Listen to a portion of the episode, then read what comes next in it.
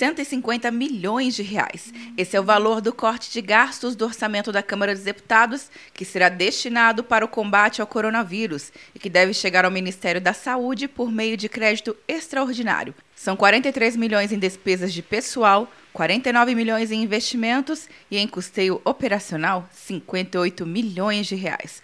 O anúncio foi feito pelo presidente da Câmara, Rodrigo Maia, nesta terça-feira. Não apenas com projetos, mas também com atos, onde a gente economize recursos para que os recursos possam estar diretamente no enfrentamento à pandemia do coronavírus. O corte será feito em cima de gastos com passagens aéreas, horas extras e a proibição de contratação de novos serviços. Também foi aprovado na terça-feira o projeto de lei que determina que receitas de medicamentos terão prazos indeterminados enquanto durar a pandemia. A proposta agora segue para análise do Senado.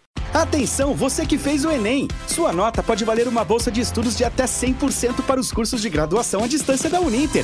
Isso mesmo! Até 100% de desconto em mais de 90 cursos. Transforme seu futuro. Acesse o site e inscreva-se agora. Uninter, a melhor educação à distância do Brasil. Uninter.com De Brasília, Luciana Castro.